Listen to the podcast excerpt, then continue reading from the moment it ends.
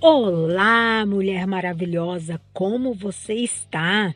Animada para a nossa conversa de hoje? Lembra o que conversamos no episódio passado?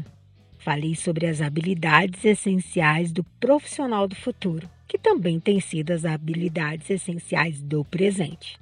Falei o quanto o mundo tem mudado, que tinha nos ensinado um script de vida e que, se cumpríssemos, seríamos bem-sucedidas. Lembrou? Pois é, mas hoje em dia não é mais assim. Estamos cada dia buscando novos conhecimentos e tentando nos adaptar a tanta mudança e tantas informações. Listei no episódio passado as 10 habilidades, ou podemos chamar de soft skills, que são as habilidades necessárias para o novo profissional. E hoje vamos conversar sobre uma, resolução de problemas complexos. O mundo anda tão complexo, né? E não temos um manual que nos ensine a lidar com todos os problemas. Antes, o mundo parecia uma novela. Podíamos passar um mês sem assistir e quando assistíamos não tinha mudado quase nada. Hoje você sai de férias e quando retorna é tanta informação que parece que você está lerdando e se conectar novamente. E às vezes você corre o risco de nem retornar. Conheço um rapaz que teve Covid. E ao final da quarentena, o chefe falou que tiveram que se adaptar sem eles nos 14 dias e que já tinham esquematizado tudo e não precisavam mais dos serviços. Incrível, né? No meu trabalho, se eu ficar uma semana fora, ao retornar eu fico perdidinha. Muitas informações, muitas promoções, muitos vídeos. E quando uma ferramenta de trabalho para? Já aconteceu com você?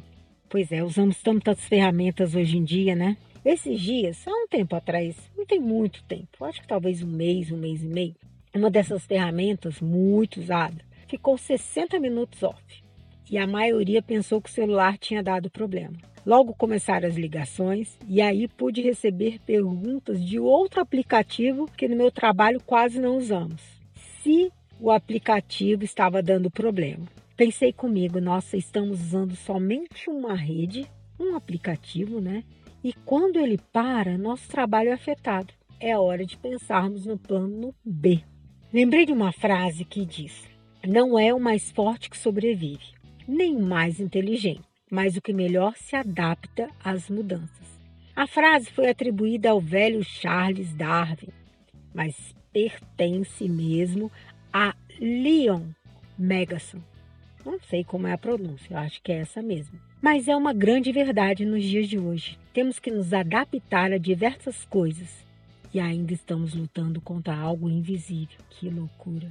Quem não teve que se adaptar às reuniões virtuais? E quantas plataformas tivemos que aprender a usar? E quantas coisas engraçadas vimos acontecendo nessas reuniões? Fala, gente. Muita gente sem noção. Pois é, esses dias ouvi uma pessoa dizendo: não estamos passando por uma era de mudança, estamos passando por uma mudança de era. E nossa, pensei bastante sobre isso e realmente parece que estamos em outra era.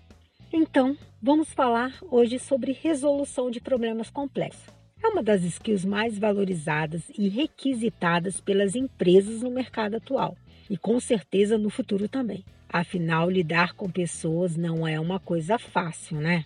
Tem pessoas que não sabem administrar os problemas de casa com os problemas do trabalho.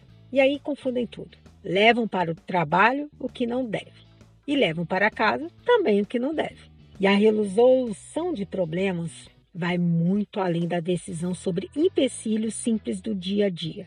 Ela envolve a capacidade de criar soluções fora dos métodos tradicionais. Sim, temos que nos reinventar a cada dia. Significa que você precisa analisar as questões de forma clara e objetiva, como um diagnóstico.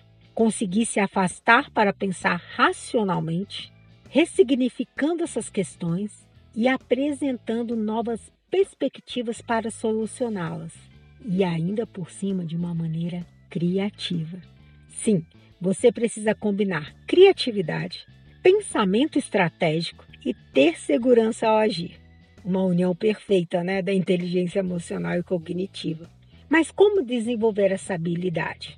Bem, primeiro, entenda o problema. Einstein falou: se eu tivesse uma hora para resolver um problema, eu passaria 55 minutos pensando no problema e 5 minutos pensando em como resolvê-lo. Eu sei que isso soa muito simples e filosófico, mas acredite, muitos problemas permanecem sem solução, pois não receberam a atenção suficiente para atendê-lo. Então você precisa identificar a verdadeira face do problema. Analise as questões básicas com certeza isso facilitará a solução. Segundo, abandone a postura de sabe tudo. Vamos falar a verdade? Se você soubesse de tudo, saberia o problema, a causa, assim como a solução. Portanto, seja humilde antes de tudo. A humildade deixa o seu ouvido mais aberto e muito mais atento ao que as pessoas falam. Respeite a opinião do outro, pois muitas vezes os envolvidos no problema estão olhando com visões diferentes e cada um deles, com certeza, tem muito a compartilhar.